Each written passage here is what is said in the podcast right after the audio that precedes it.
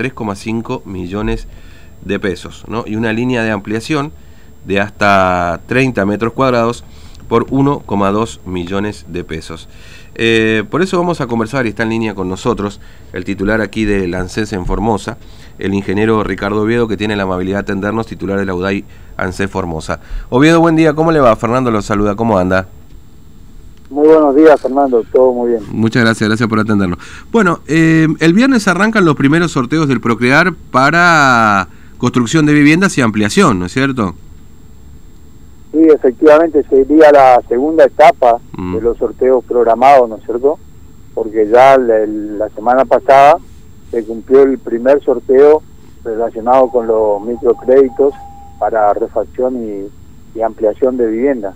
Ahora ya este, eran las primeras dos etapas, digamos, que se habían habilitado eh, para la asignación, ¿no es cierto?, de créditos, en un caso para la ampliación eh, y la refacción de lo que llamaban núcleos húmedos, ¿no es cierto?, lo que fuera cocina, baño, mm. y la posibilidad de la, de la ampliación. Ahora ya viene la segunda etapa, que son microcréditos eh, personales, ya para construcción de vivienda o mm. refacción y ampliación de vivienda. Así que se estaría ingresando en esta segunda etapa que eh, creo que es muy beneficiosa, lógicamente, y genera muchas expectativas ¿no? positivas para la gente. Claro. Ahora comienza la etapa de inscripción, ¿no es cierto?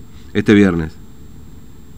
Exactamente. Mm. Y luego, una vez que se hace el sorteo, eh, los que acrediten o salgan sorteados eh, tienen están habilitados para eh, completar lo que sería, ¿no es cierto?, el, el, todo lo que tiene que ver con el crédito propiamente dicho, ¿no? Claro. Es decir, la, una vez que uno hace, se hace la inscripción, ingresa como solicitante, como aspirante, mm. luego se hace el sorteo y los que salen sorteados son los que quedan habilitados, ¿no es cierto?, para completar toda la documentación referida al, al, a, la solicitud que hicieron respecto a la línea con la cual eh, pretenden, ¿no es cierto?, avanzar en, mm. en, la ampliación o en la construcción de la vivienda. Claro, e, en este caso en la línea de construcción, Oviedo, esto es importante también, la gente debe contar con un terreno ya este, para, para presentarlo obviamente, eh, no es que se va a poder comprar un terreno con ese crédito, efectivamente.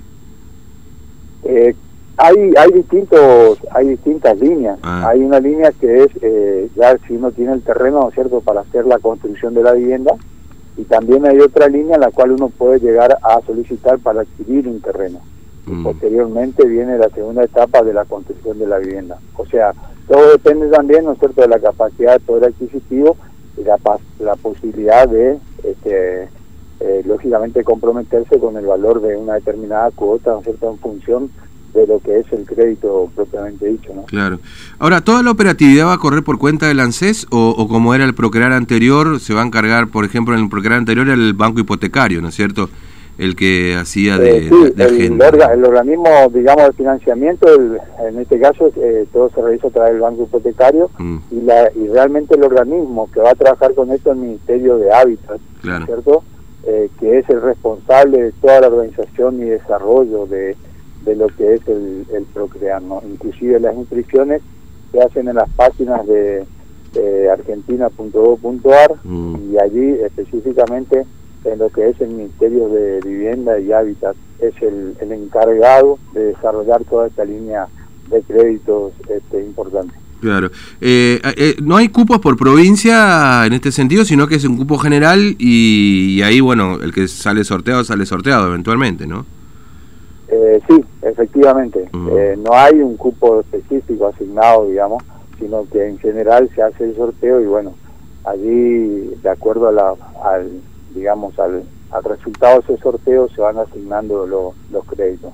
Se trata de que sea obviamente bastante equitativo, digamos, o que tenga una distribución federal, así que de alguna manera eh, se trata de garantizar, ¿no es cierto?, que todas las provincias estén incluidas. Claro, entiendo.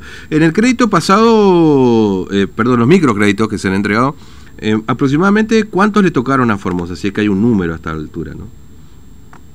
Sí, mire, la verdad, en, sinceramente no tengo ese número exacto en este mm. momento todavía, así que este, no, no, no sabría decirle en este momento cuántos microcréditos fueron asignados específicamente a Formosa.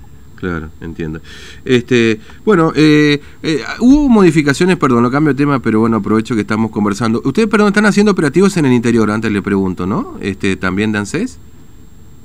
Sí, efectivamente. Eh, estamos saliendo, digamos, hacia el interior de la provincia de Formosa.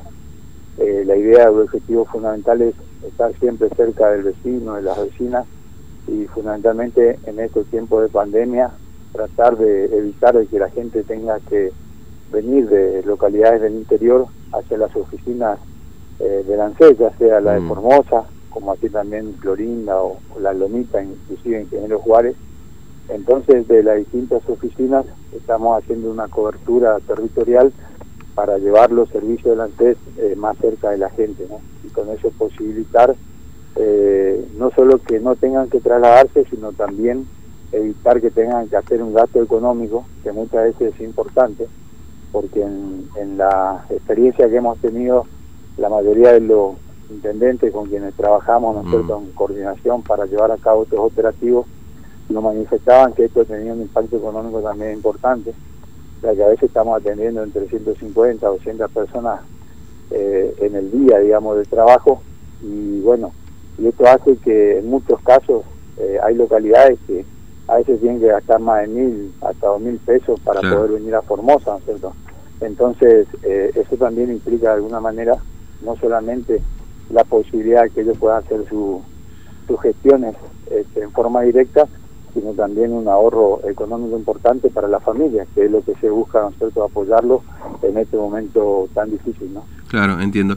Este, ahora, con respecto al ingreso familiar de emergencia en el 3, eh, ¿Hubo alguna modificación en el número de, gente que ha cobrado? Porque recuerdo que estábamos cerca de los 164 mil este, en, en, estadística, ¿no? A partir en, el IFE 2, que del IFE 1 al IFE 2 hubo más.